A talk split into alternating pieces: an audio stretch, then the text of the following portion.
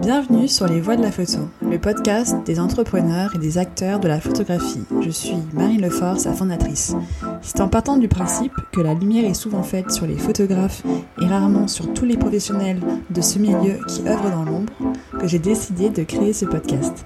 Celui-ci donne la parole aux personnalités qui travaillent autour de la photographie ayant pour objectif de changer les schémas classiques de leur secteur. Leurs témoignages ont pour but de nous inspirer dans nos vies en nous dévoilant leurs stratégies, leurs problématiques pour innover et se développer. J'espère que vous prendrez autant de plaisir à l'écouter que j'en ai pris à le faire et qu'il vous inspirera pour vos projets. Bonne écoute Bonjour Cécile Chal, je suis ravie de vous accueillir sur ce podcast et je vous remercie d'avoir pris le temps pour cet entretien. Et je remercie également la galerie Art Factory de nous avoir prêté euh, des espaces. Donc Cécile, vous avez fondé la, foire de photographie Photo Fever en 2011. Mais avant de parler de Photo Fever, pouvez-vous présenter votre parcours depuis votre enfance jusqu'à la création de la foire? Oh là là, c'est un vaste programme. Écoutez, euh, on va dire que le, moi j'ai un parcours euh, très classique de école de commerce marketing dans des grands groupes, euh, groupe Danone, groupe Nestlé et Louvre-Hôtel pour ne pas les nommer jusqu'à un certain moment où, autour de la quarantaine, où on cherche un peu plus de sens dans sa vie, on se pose les bonnes questions. Et moi, mon, mon parcours m'a amené à me dire qu'est-ce que je peux faire avec mes compétences dans un domaine qui est plus ma passion, à savoir l'art et notamment la photographie. Euh, et de fil en aiguille, avoir, avoir travaillé comme freelance, j'ai commencé par œuvrer euh, à partir du patrimoine photographique de mon grand-père, qui était un très grand photographe dans les années 30, qui s'appelle Roger Schall. J'ai euh, conçu et vendu euh, une exposition de photographie comme opération de communication pour un centre commercial parisien qui s'appelle Italie 2 une exposition qui s'est appelée Paris vue par Roger Chal, qui a été financée par euh, l'ensemble du GIE de ce centre commercial. Ils n'avaient jamais fait une opération de communication euh, d'image comme celle-ci et ils s'en souviennent encore. Voilà, on va dire que ça c'est le premier pas que j'ai mis euh, dans le que j'ai fait dans le dans l'événementiel autour de la photographie, qui m'a conduit à une deuxième exposition que j'ai conçue euh, en partenariat avec un éditeur qui malheureusement aujourd'hui n'existe plus, qui s'appelle, euh, qui s'appelait Terre Bleue, qui avait fait une magnifique rencontre avec Willy Ronis et qui avait découvert toute une partie du travail de Willy Ronis autour de la montagne. Euh, qui n'avait jamais été montré. Cet éditeur a édité un livre, La montagne de Willy Ronis, et à partir de ce livre, j'ai cherché des idées pour le vendre en tant qu'opération événementielle et exposition. Et j'ai vendu le concept de, l'exposition euh, photographique La montagne de Willy Ronis à la SNCF pour l'inauguration du nouveau parvis de la gare de Lyon à Paris. Euh, c'était en 2007. Euh, cette exposition euh, a accueilli bah, plus d'un million de visiteurs. C'était une exposition gratuite et qui depuis, bah, le concept perdure. Sauf que c'est plus moi qui m'en occupe, c'est la SNCF qui a repris le concept à son compte et maintenant la SNCF fait payer les gens pour exposer, alors que nous nous avons été payés pour concevoir l'exposition. Voilà, donc en gros ça c'est les deux éléments importants dans mon parcours. donc il y a un peu plus de dix ans qui m'ont ensuite conduit à, chercher un, on va dire, travailler en freelance, c'est pas toujours facile. Euh, donc j'ai cherché euh, un job salarié. J'ai tapé trois mots-clés. Euh, art, événementiel, international. Je suis tombée sur une annonce qui était concept de foire d'art contemporain anglo-saxon cherche son ou sa directrice, son directeur ou sa directrice pour lancer le concept The Affordable Art Fair, donc c'est comme ça que s'appelle la foire, à Paris. Alors, et donc j'ai lancé cette foire à Paris, à l'espace Champéret, puis à l'Alfrécinet, qui est devenu euh, Station F, comme vous le savez, à Bruxelles. Euh, et ce concept qui existe aujourd'hui dans une quinzaine de villes dans le monde n'existe pas à Paris, n'existe plus à Paris après trois éditions. Euh, Paris est une ville extrêmement difficile pour y lancer un événement euh, artistique. Euh, en revanche, l'événement est toujours un très grand succès à Bruxelles. Voilà. Et de fil en aiguille, ma passion étant comme vous la photographie, après avoir appris le métier d'organiser une foire d'art contemporain, eh bien j'ai lancé ma foire de photographie avec l'idée. Je suis une amoureuse des marques. J'ai travaillé pour de nombreuses marques, donc dans les groupes Danone, Nestlé et Louvre-Hôtel.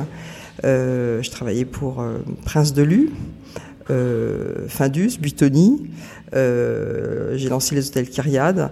Voilà, je suis une amoureuse des marques, donc je voulais lancer ma propre marque. Et ma propre marque, c'est Photo Fever avec un F.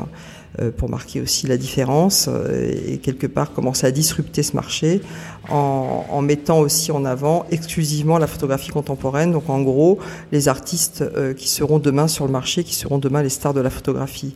Mais c'est une foire de découverte, une foire conviviale qui a pour vocation aussi d'amener un nouveau public à collectionner la photographie, notamment les artistes émergents qui sont encore accessibles avant qu'ils ne deviennent trop cher pour qu'on puisse se les offrir. Donc euh, combien de temps a duré l'incubation donc de euh, l'idée jusqu'à la première édition?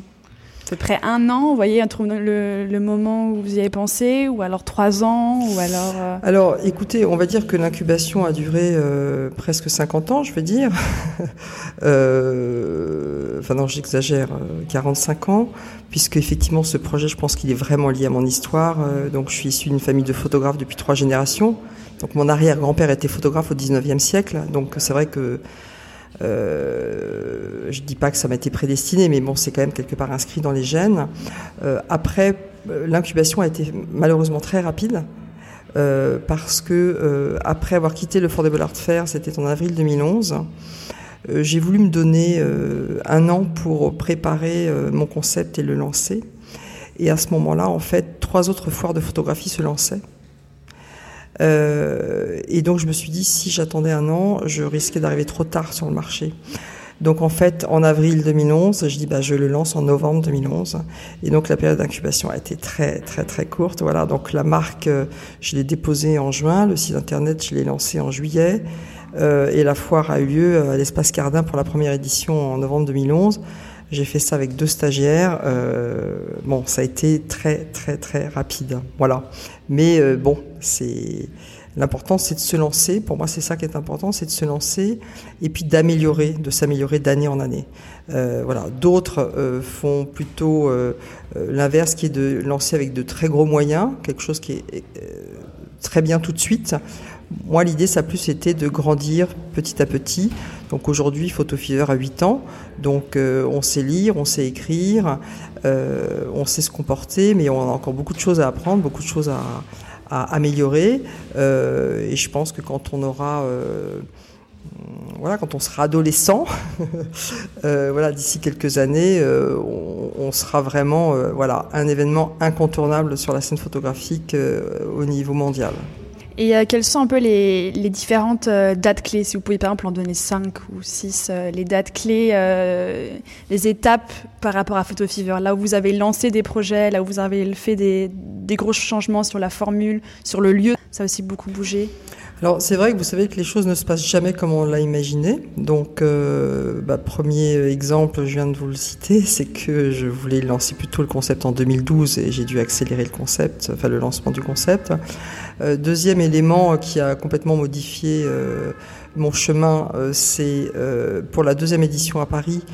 Paris Photo a eu cette mauvaise idée de changer ses dates d'une semaine, euh, mais résultat, je n'ai pas eu de lieu en 2012 à Paris compte tenu de ce changement de date.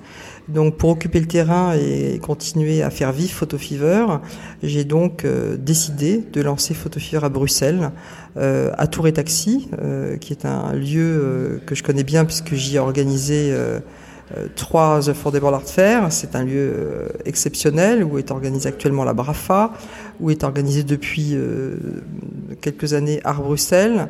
donc c'est en gros c'est le grand palais industriel qui est exceptionnel pour accueillir un événement comme Photo Fever. J'y ai organisé deux éditions. Euh, mais j'ai décidé au bout de deux éditions d'arrêter euh, pour la simple et bonne raison que Bruxelles n'est pas une ville pour la photographie. Il n'y a pas de musée pour la photographie, il n'y a pas de grosse collection à l'époque de photographie. Les galeries de photographie ne fonctionnent pas bien. Euh, et la capitale mondiale de la photographie, c'est Paris. Donc euh, après une édition en 2012 et une édition en 2013, euh, j'ai décidé de me concentrer exclusivement sur Paris. Mais j'ai quand même fait une double édition en 2013 où j'ai fait euh, Bruxelles début octobre, Fever Paris mi-novembre, euh, rock and roll. oh là là.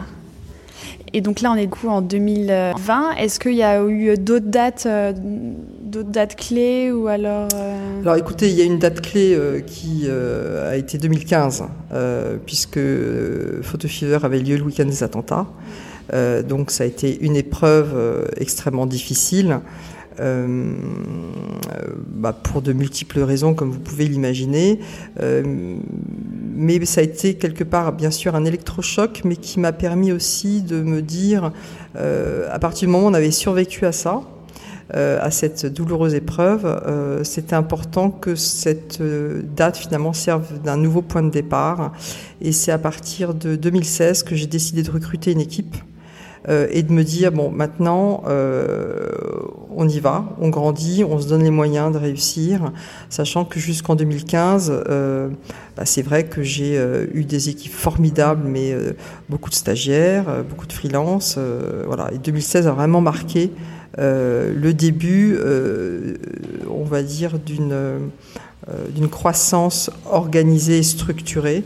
Euh, et j'ai cette même équipe depuis euh, donc 4 ans et qui grandit d'année en année, avec qui on fait euh, chaque année un travail de, formidable. Il y a dû avoir des embauches. Est-ce que vous avez dû faire appel à des, à des partenaires financiers? Ça a été. Alors écoutez, en fait, j'ai lancé le concept, j'avais un associé à l'époque, mais qui s'est désengagé au bout de trois ans euh, parce que euh, l'entreprise n'était pas suffisamment rentable. Voilà. Donc c'est vrai que je porte en toute indépendance le projet depuis le début. Je n'ai pas de fortune personnelle. Euh, je suis une excellente gestionnaire, donc j'ai fait une école de commerce et aussi ça que ça m'a appris. je, voilà, j'ai toujours été élevé dans l'idée on ne dépense pas l'argent qu'on n'a pas. Donc je, je mène Fever avec ces principes euh, d'éducation que j'ai reçus.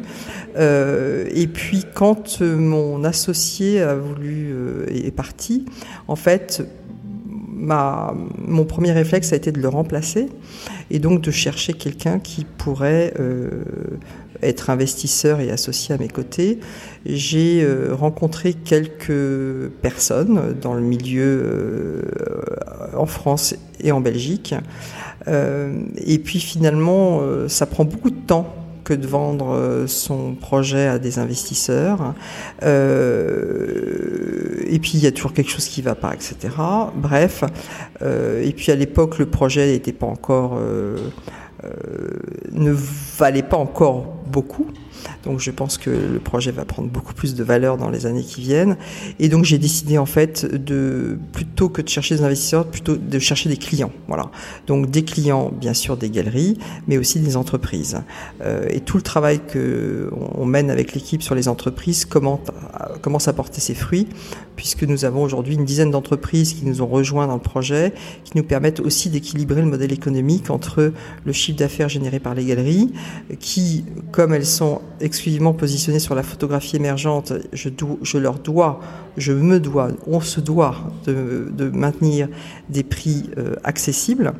Euh, donc, pour équilibrer le modèle, c'est de faire effectivement entrer des entreprises à qui on offre euh, des opérations de visibilité, des opérations d'hospitality dans la foire, des opérations où on agit un peu comme agence de communication auprès de certaines entreprises, afin de développer notre expertise et de la promouvoir auprès de cette cible-là, qui est aussi une cible que je connais bien puisque j'étais moi-même directrice marketing dans des grands groupes. Voilà.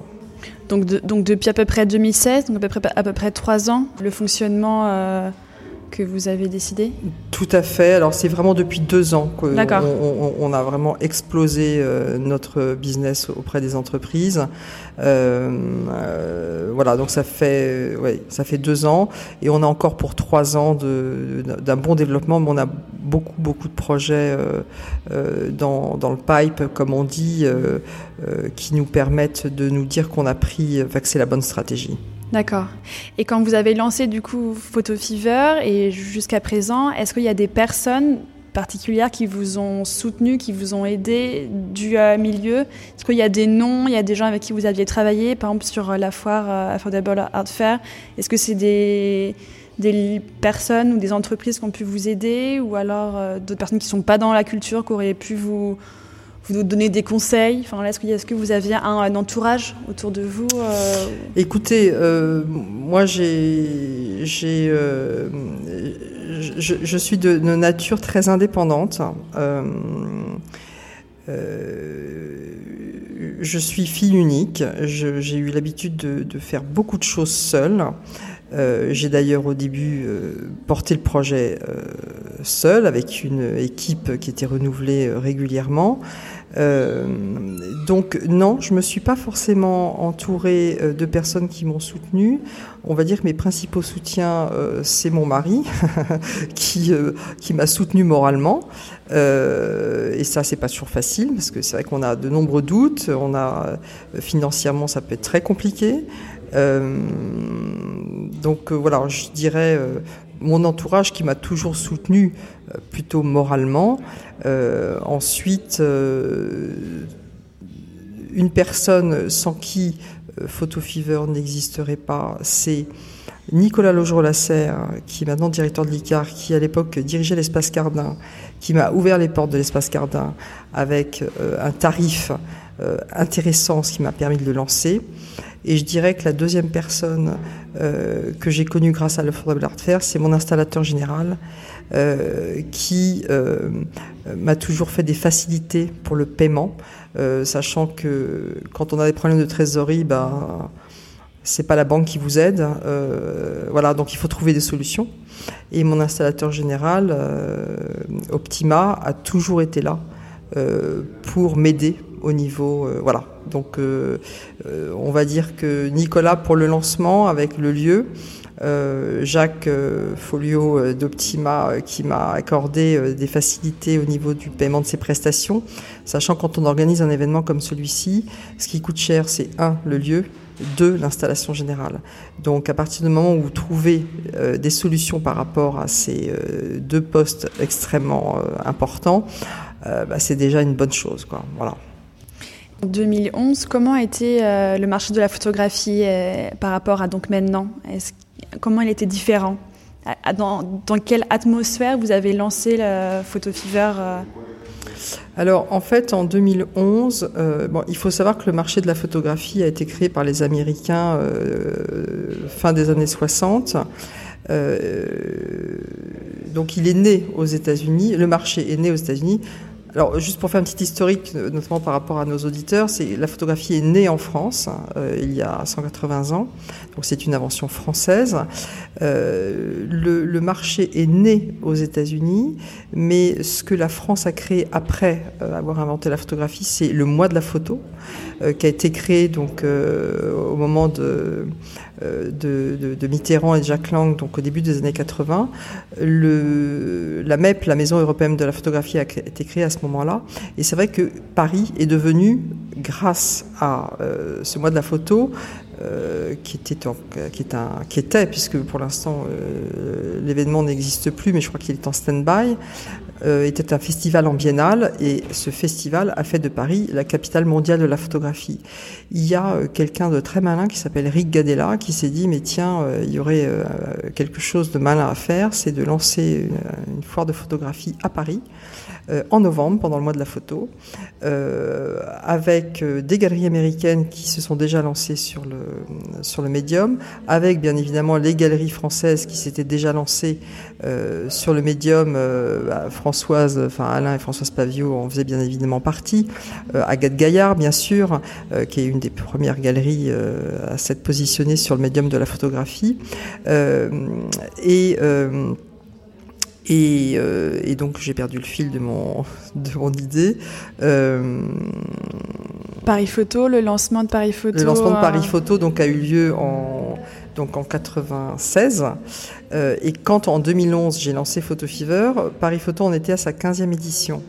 Paris Photo s'est créé au Carousel du Louvre, donc c'est pour ça que c'est important aussi pour moi, pour Photo Fever, d'être au Carousel du Louvre. Quelque part, c'est là que sont euh, euh, des grandes foires telles que Paris Photo. Et euh, ils sont partis au Grand Palais euh, l'année où j'ai lancé Photo Fever. Euh, et c'est vrai que depuis qu'ils ont emménagé au Grand Palais, il faut savoir que le Grand Palais, c'est le plus beau lieu au monde pour organiser un événement. Donc ça a donné une,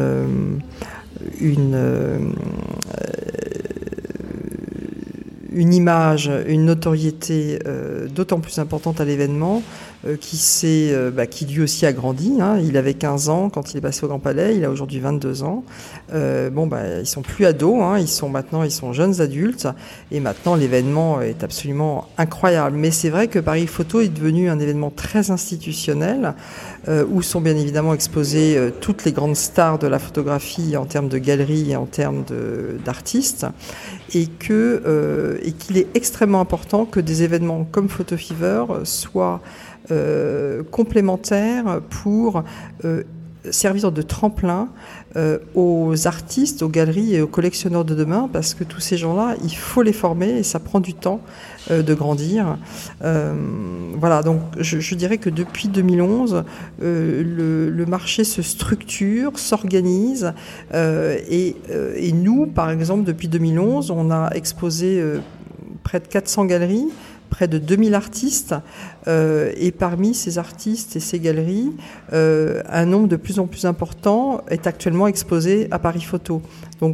Pour dire vraiment qu'on sert de tremplin euh, sur le marché pour ces euh, artistes, ces galeries, et aussi pour les collectionneurs, puisque une des vocations de Photo Fever, c'est de créer une nouvelle génération de collectionneurs euh, qui, grâce à la photographie, se sentent plus en adéquation avec ce médium que la peinture ou la sculpture, qui peut être plus vécue comme un médium. voilà, des générations antérieures. c'est comme ça que je le, que je le vois aussi. Et pour en revenir à encore la création euh, de euh, la foire depuis 2011, euh, est-ce qu'il y a eu des moments où vous avez vraiment eu l'impression d'avoir vraiment des très très grandes joies et des moments où ça a été des très très grands doutes? Est-ce qu'on pourrait juste revenir sur quelques exemples de très grandes joies et de très grands doutes qui remettent en question la foire? Alors, moi, je vais pas revenir sur 2015, parce qu'on en a déjà parlé. Mm. Il y a eu une, un moment de très grande joie, mais qui a, qui a été à la fois un peu catastrophique. C'est le vernissage euh, en 2014, parce qu'on a été euh, euh, victime de notre succès. Et on a, été, on a accueilli 8000 personnes au vernissage, alors qu'on en attendait que la moitié. Et ça a été une émeute totale, dont certains se souviennent encore. J'ai reçu des mails d'insultes de collectionneurs qui n'ont pas pu rentrer. et c'est vrai que ça, c'est extrêmement difficile, parce que... On, Malheureusement, quand on organise un événement euh, qui accueille entre 10 et 15 000 personnes, on ne reçoit pas en amont euh, les réponses des 10 à 15 000 personnes, donc on ne sait pas qui va venir. Euh, il, il, peut toujours se passer quelque chose. j'ai vécu des grèves, j'ai vécu les attentats, j'ai vécu le métro fermé, j'ai vécu beaucoup de choses, beaucoup de causes exogènes qui font que on ne sait pas euh, ce qui va se passer.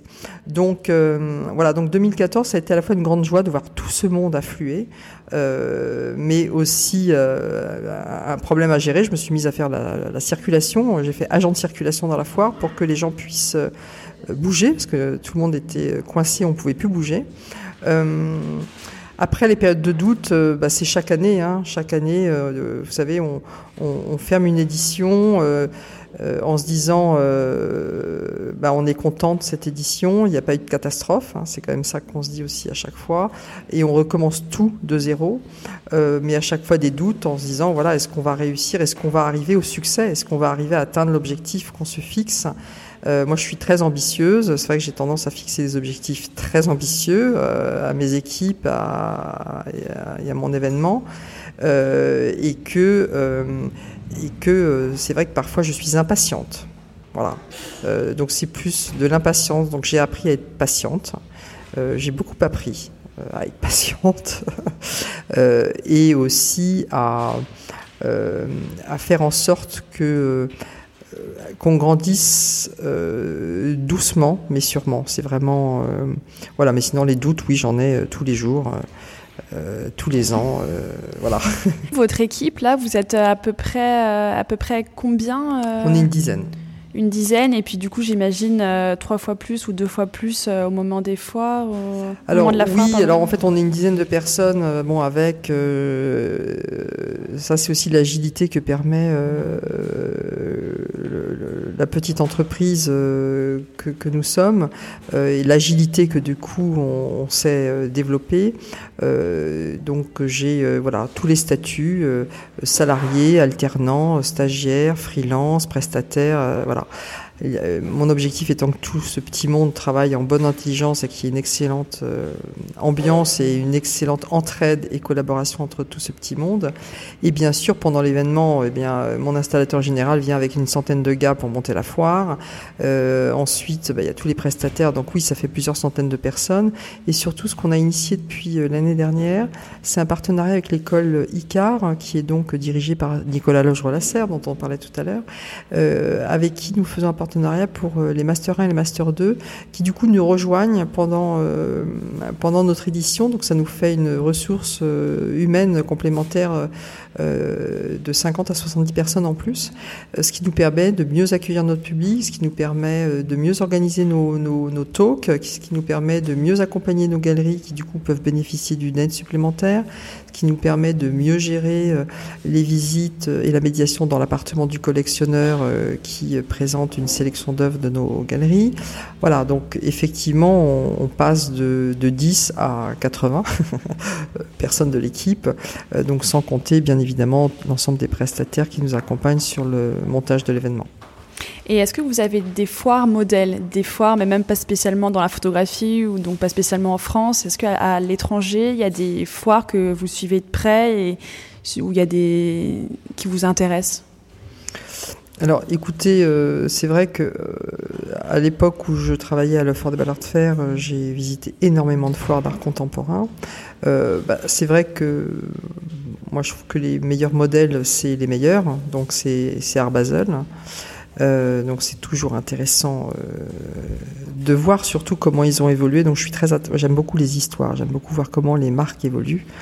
Euh, D'ailleurs, pour la petite histoire, euh, le fondateur de Le Fort Art Fair est également le fondateur de Pulse et le cofondateur de Art Hong Kong qui a été racheté par Art Basel.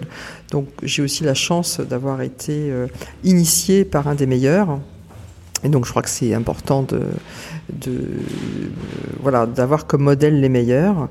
Euh, donc Art Basel bien sûr. Euh, après il y a une foire de photographie euh, que j'aime beaucoup qui est la foire Unseen à Amsterdam, où on a beaucoup d'idées. en fait on, on s'est lancé en même temps. Euh, et du coup, il y a beaucoup de similitudes, il y a beaucoup d'idées communes qu'on retrouve dans nos deux, dans nos deux concepts. Euh, voilà, je dirais, euh, bon, après, ce que j'aime aussi chez Unseen, c'est cette convivialité, cette facilité d'accès qu'on peut avoir. Bon, ça, c'est aussi l'esprit hollandais. Euh, qu'on retrouve pas toujours euh, en France. Et donc c'est cet esprit aussi que je souhaite donner à Photo Fever, c'est cette accessibilité euh, qui puisse séduire un public moins initié, tout en séduisant un public initié, parce que il n'y a pas à dire quand on se sent bien quelque part, bah, on a envie d'y revenir. Concernant euh, l'impact du euh, numérique, est-ce que vous, depuis 2011, est-ce que vous avez dû vous adapter à certaines choses? Est-ce que au niveau de votre communication, vous avez dû aussi changer? Est-ce que ça a modifié un peu euh, votre, le métier Alors moi, c'est vrai que la, première édition de Photo c'était en 2011. J'avais pas un gros budget média, donc j'avais décidé de, mettre tout mon budget dans le numérique donc, euh, et notamment euh, Facebook euh, et Google. Voilà. Mais c'est vrai que j'ai eu du mal à me décider sur Facebook parce qu'à l'époque c'était un truc de jeune, hein, Facebook. maintenant c'est un peu un truc de vieux, Facebook, mais à l'époque c'était très très très nouveau. donc c'est vrai qu'en termes de communication, le numérique, le digital a, a fondamentalement changé les choses. Donc aujourd'hui j'ai une équipe très impliquée sur le digital. J'ai euh, une jeune femme qui est community manager euh, sur, sur, sur la marque. Donc on anime nos réseaux euh, en permanence toute l'année et bien évidemment en, priorité Instagram. donc ça c'est un élément très très très important qui a énormément évolué. On a eu un peu de retard sur Instagram d'ailleurs. Euh, et deuxième chose, je pense que je suis très attentive euh, à tout ce qui se passe au niveau du numérique par rapport à tout ce qui est marketplace, parce que je pense que euh, Photo Fever, c'est un c'est un lieu de rencontre euh, et que ça me semble important de décliner notre concept euh, en virtuel. Et je pense que à terme, le numérique nous permettra aussi de continuer notre métier, qui est de mettre en relation des œuvres avec euh, des acheteurs ou des collectionneurs, et ce qui nous permettra de toucher un public plus important toute l'année, tous les jours, 24 heures sur 24. Euh, voilà, donc ça, je pense que ça va fondamentalement changer le marché. Pour l'instant, on est très en retard par rapport à d'autres marchés, comme la mode, ou, euh, mais euh, pour moi, c'est l'avenir. mais c'est vrai que les, les galeries, certaines sont assez réfractaires à, ce, à cette évolution-là, et je pense que c'est extrêmement important de de ne pas prendre de retard et de bien rester éveillé par rapport à cette évolution qui va, euh, je pense, quand on voit les jeunes aujourd'hui qui achètent tout sur Internet, euh, voilà, faut, faut, vraiment regarder les pratiques des jeunes euh, voilà, qui ont 20 ans aujourd'hui parce que c'est eux qui vont révolutionner le marché.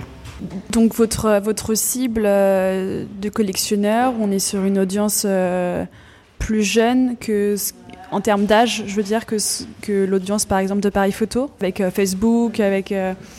Alors c'est vrai que stratégie nous, nous, on a, on, a, on, a double vocation. Donc un, euh, euh, apporter des découvertes aux collectionneurs euh, qui sont en quête permanente de, de découvertes, et deux, convaincre un nouveau public d'acheter et de collectionner la photographie.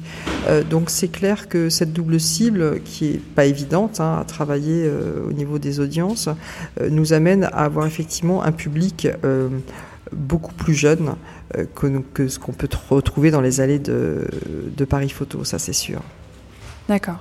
Parler de la foire, mais sans, sans dire vraiment quelles étaient euh, les spécificités, est-ce qu'on pourrait juste parler de euh, Start, to Collect, pardon, de, la pièce où il y a des œuvres d'un collectionneur, le prix, voilà, juste oui, expliquer un petit peu les, les spécificités Alors les spécificités de, de, de, Photo Fever, bon, on est une foire de photographie donc qui euh, fait une sélection de galeries qui viennent exposer les œuvres de leurs artistes, donc exclusivement euh, sur le médium photographique. Donc euh, c'est vrai qu'il peut y avoir voilà des, des, des de la photographie plasticienne, de la photographie documentaire, de la photographie en édition unique, de la photographie avec tout type de. Vraiment, c'est montrer la diversité de la photographie telle qu'on peut la rencontrer aujourd'hui aujourd'hui, euh, et, pour euh, inciter le public à, pour faciliter les rencontres, on va dire. Je vais dire que c'est vrai qu'on a une petite centaine de galeries qui exposent, euh, à peu près 200 artistes, il doit y avoir à peu près 1000 œuvres exposées. c'est vrai qu'il faut s'y retrouver. En moyenne, les gens restent 3 heures, entre 2 et 3 heures à Photo Fever. Donc on fait énormément de choses pour faciliter les rencontres. Dans ces choses, on a l'appartement du collectionneur, qui est, on va dire, un écrin qui est scénographié par euh, Yuki Baumgarten, directrice artistique de Photo Fever, où nous mettons en scène une sélection, donc c'est notre propre sélection, d'environ 80 œuvres qui sont proposées par nos galeries, mais euh, les galeries ne payent pas pour être présentes dans l'appartement du collectionneur. Donc c'est vraiment notre curation, comme on dit dans le métier. Euh, donc c'est une façon aussi pour que le public puisse se projeter dans un intérieur qui pourrait être le leur. Et, euh, et sur cette initiative, Roche-Beaubois nous accompagne depuis trois ans pour que du coup on puisse y ajouter des pièces de mobilier design euh, pour qu'on puisse plus facilement s'imaginer chez soi. Voilà, donc ça c'est vraiment l'appartement du collectionneur qui finalement pourrait être l'appartement euh, d'un collectionneur fictif qui aurait acheté 80 œuvres à Photo Fever cette année qui sont mises en scène dans un intérieur. Voilà. Euh, ça c'est la première premier élément clé. Deuxième élément clé, c'est ce qu'on appelle le start to collect qui, euh, qui sont euh, bah, notamment euh, un programme et des sélections d'œuvres à moins de 1000 euros qu'on met en avant. c'est vrai que même si tous les prix sont affichés dans la foire, on peut aussi se dire bah, j'aimerais bien voir qu'est-ce que je peux acheter en dessous de 1000 euros. Donc c'est une façon aussi pour nous de mettre en avant des œuvres, donc les œuvres les moins chères, pour faciliter et guider notre public. nos spécificités, c'est aussi on organise des visites guidées gratuites euh, avec euh, Anaïs Montevecchi, avec qui on travaille depuis trois ans, qui est, absolument passionnante et qui, elle aussi, fait son parcours dans la foire. C'est-à-dire que les galeries ne payent pas pour, pour figurer dans le, dans le parcours, mais c'est juste faciliter la rencontre et donner une nouvelle clé de lecture au public en, en faisant un parcours. En général, c'est une dizaine d'œuvres qui durent une petite heure pour amener le public à découvrir des œuvres qu'ils n'auraient pas forcément découvertes sans, sans y avoir été euh, guidés.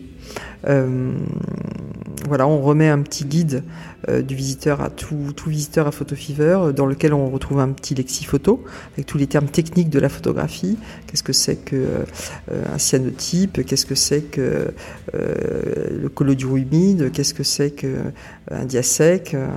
Euh, enfin voilà, tous ces termes qui peuvent un peu effrayer, qui sont en fait assez simples, mais encore faut-il les expliquer.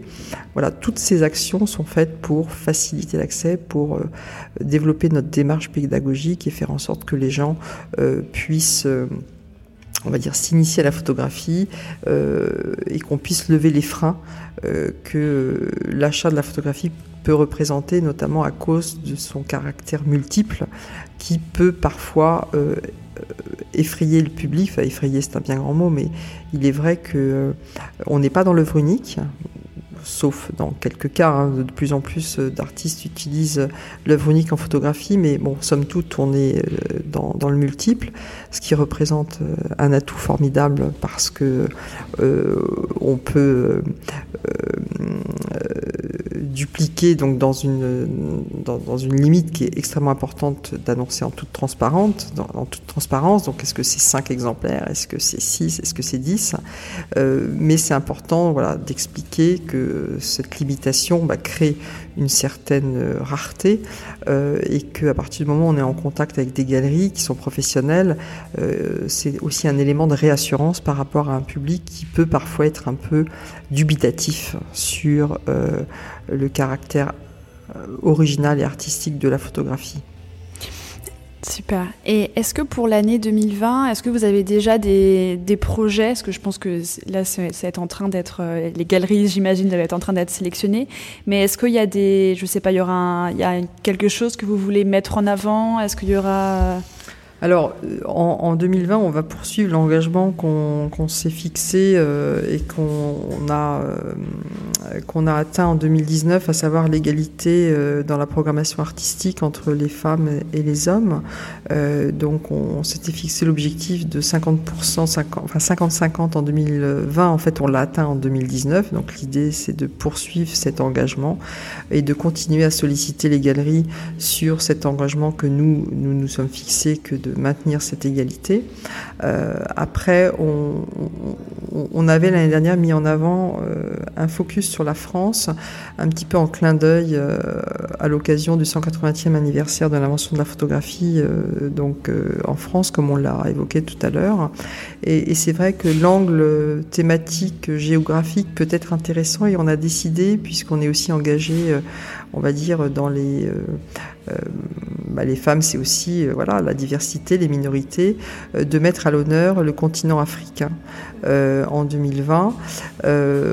aussi en parallèle de, la saison Africa 2020 qui, qui, a été annoncée par notre président Emmanuel Macron et qui va nous permettre de, mettre en scène la photographie émergente africaine, qui va nous permettre aussi de mettre en scène au travers de nos galeries la thématique du continent africain au travers du regard d'artistes qui ne sont pas forcément africains, euh, du continent, euh, et donner voilà, une nouvelle dynamique. Donc je pense que oui, ça va être, euh, ça va être riche et et pour cette, cette initiative, j'ai décidé de faire appel à quelqu'un que je connais très bien, que j'apprécie énormément, qui a, qui a beaucoup fait qui fait beaucoup pour la photographie. C'est Anna Alix Kofi, qui a lancé, euh, bah, quand j'ai lancé Photoviveur, elle a lancé Off the Wall, une revue formidable, et puis qui s'est, euh, euh, qu'elle a ensuite remplacé, enfin remplacé, elle a ensuite lancé une deuxième revue formidable qui s'appelle Something We Africans Got, et voilà, et Anna Alix a toute cette légitimité, cette légitimité, on va dire, pour nous accompagner dans l'élaboration et la curation de ce focus sur l'Afrique qu'on prévoit en 2020. Super. Euh, est-ce que vous avez d'autres activités professionnelles qui ne sont pas liées à Photoviveur ou alors 100% est donc dédié à Photo Fever je sais pas, ce que vous faites du conseil Enfin voilà, c'était un petit peu les. Alors en fait, c'est vrai que parfois les gens me disent, mais à part ça, qu'est-ce que tu fais? C'est vrai qu'on met un an à préparer un événement qui dure 4 jours, mais oui, ça prend un an. on y 10 pour faire ça. Euh, alors c'est vrai qu'on ponctue aussi l'année d'autres plus petits événements qui nous permettent aussi de communiquer toute l'année. Donc on a euh, maintenant un deuxième événement qui a lieu avant Photo Fever euh, Paris, qui est Arles. Donc la première semaine, on est partenaire du festival Voix Off, qui va fêter cette année ses 25 ans. Et donc, on, lance la Photo Fever Night euh, donc le 2 juillet dans la cour de l'archevêché, donc en partenariat avec Voix Off. Et ça consiste en un, euh, la présentation des lauréats de notre prix, donc le Photo Fever Prize, et deux, une projection euh, d'œuvres d'artistes au travers d'une sélection qu'on fait avec nos galeries. voilà, donc on va dire que c'est le format Photo Fever projection dans le cadre d'un festival, et, et qu'on cherche aussi d'autres euh, moments dans l'année euh, pour créer euh, des rencontres et animer notre communauté. Donc, ce sont les visiteurs, les collectionneurs, les journalistes, les galeristes, les artistes, enfin tout l'écosystème de la photographie. on est en train de réfléchir à une programmation tout au long de l'année qui va nous permettre de donner des plus petits rendez-vous à, notre communauté pour qu'on puisse voilà, ne pas attendre euh, novembre 2020 pour se voir, qu'on puisse avoir d'autres moments en amont pour, euh, pour se voir. D'accord. Et je me demandais euh, pourquoi le nom Photo Fever? Le F, du coup, c'était, vous aviez dit, c'était pour se, pour se démarquer du, de la, du pH classique. mais est-ce qu'il y avait une, référence Alors, j'adore quand on me pose la question, parce qu'on me la pose rarement. En fait, quand j'ai lancé le Fordable Art Fair à Bruxelles, il y avait un événement qui existe toujours, je crois, absolument extraordinaire, qui s'appelle Museum Night Fever, et qui consiste à euh, ouvrir les musées de Bruxelles toute la nuit et en faire des fêtes, donc DJ, euh, alcool, enfin vraiment la fête. Donc j'aimais beaucoup. Alors moi, c'est vrai que je suis la génération de Saturday Night Fever, donc c'est vrai que j'ai dansé euh, et je danse encore sur Saturday Night Fever. Donc j'aimais beaucoup ce, ce, mot fever. Et pour moi, la fièvre, c'est vraiment ce que je veux véhiculer au travers de Photo Fever. C'est la fièvre de l'achat. Vraiment, je voudrais que tout le monde achète de la photographie. Donc, Photo Fever, c'était la façon la plus simple de le dire. Euh, le fait d'utiliser le F, bah, finalement, photo s'écrit avec un F dans beaucoup de langues. Hein, euh, bon, pas en français, mais euh, espagnol, allemand, hollandais, c'est avec un F. et finalement, graphiquement, c'est plus, c'est plus joli. Hein, c'est deux F. Le T, c'est un peu un F à l'envers. donc, ça permettait aussi graphiquement, bon, comme je vous l'ai dit, ma passion, c'est les marques. Donc, il fallait que cette marque soit forte. Et quand euh, j'ai un jour annoncé euh, au directeur artistique qui a fait le logo euh, que ma marque c'était Photo Fever, il m'a dit ah ça c'est audacieux, c'est ambitieux et ça ça m'a bien plu parce que c'est vraiment l'essence même de, de ce que je voulais créer avec Photo Fever. Super. Vous, vous, allez avoir plusieurs événements dans l'année, avec en plus de Arles et de, et de Fever qui aura lieu, qui a lieu du coup en novembre. Et est-ce que au jour le jour, est-ce que vous vous avez vous vous, imposez une, une, sorte de rigueur avec euh, le matin, je, je fais uniquement euh, le travail de fond, l'après-midi je rencontre des gens. Est-ce est que vous vous êtes organisé dans votre emploi du temps personnel pour euh, pour réussir à avancer sur tous les sur tous les projets? Ou est-ce que ça, va dépendre voilà, c'est une bonne question. En fait, maintenant que j'ai la chance d'avoir une équipe formidable, euh, euh, c'est vrai que je, je, suis plus le chef d'orchestre euh, de, de, de, de, tous les projets qui sont, euh, qui sont en cours. Euh, donc les projets liés aux galeries, bien sûr, liés bah, à ce Focus Afrique dont je vous parlais tout à l'heure, toute la communication, tout le développement corporel, tout le développement des VIP.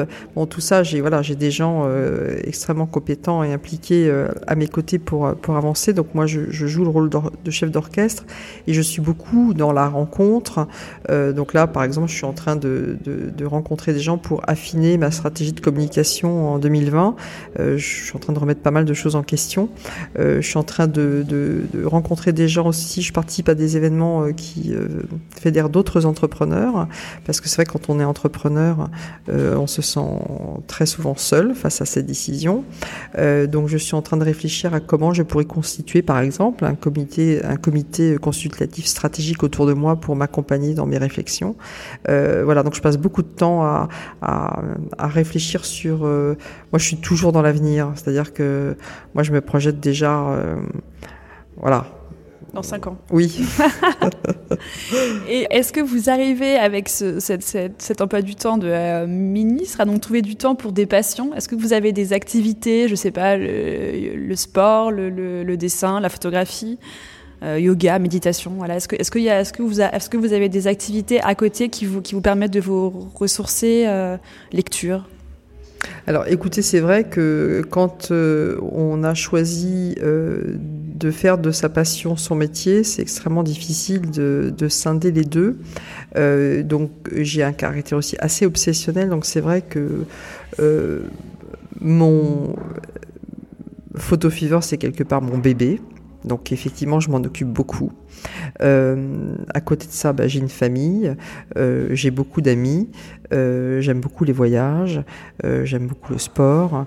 Voilà, j'essaye de m'aérer le plus possible, mais c'est vrai que je reste quand même très focalisée sur le travail, au grand désespoir de mon mari.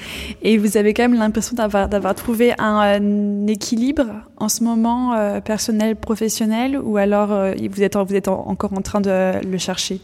Que vous Écoutez, sentez, de, depuis que depuis que mon équipe euh, est là, euh, j'ai la chance de pouvoir être plus libre dans mes horaires et j'ai be besoin de beaucoup de liberté pour euh, exprimer ma créativité. Donc ça, c'est une chance incroyable. Donc j'ai des horaires euh, très variable et ça c'est important pour moi de garder ça. Euh, après effectivement l'équilibre, euh, euh, non il est il est plutôt au, au, détriment de ma vie personnelle, mais euh, j'y trouve aussi tellement de satisfaction que on va dire que je ne me plains pas. J'ai la liberté de faire ce que j'aime, ce que je veux, avec qui je veux, quand je veux. Euh, donc il y a beaucoup de stress, beaucoup de doutes, euh, mais euh, finalement c'est ce que je préfère. Et est-ce que vous auriez des conseils pour des personnes qui veulent lancer une foire demain dans la photographie ou dans autre chose? Est-ce que vous, vous auriez, ou, ou, alors qui veulent lancer un autre modèle, pas foire, mais qui est dans, dans la même industrie, est-ce que, est que vous auriez des, des conseils à donner pour, pour faire gagner du, du temps euh, à des gens qui se lancent bah, je crois que euh, c'est le principe de l'entrepreneuriat. Euh, il faut oser.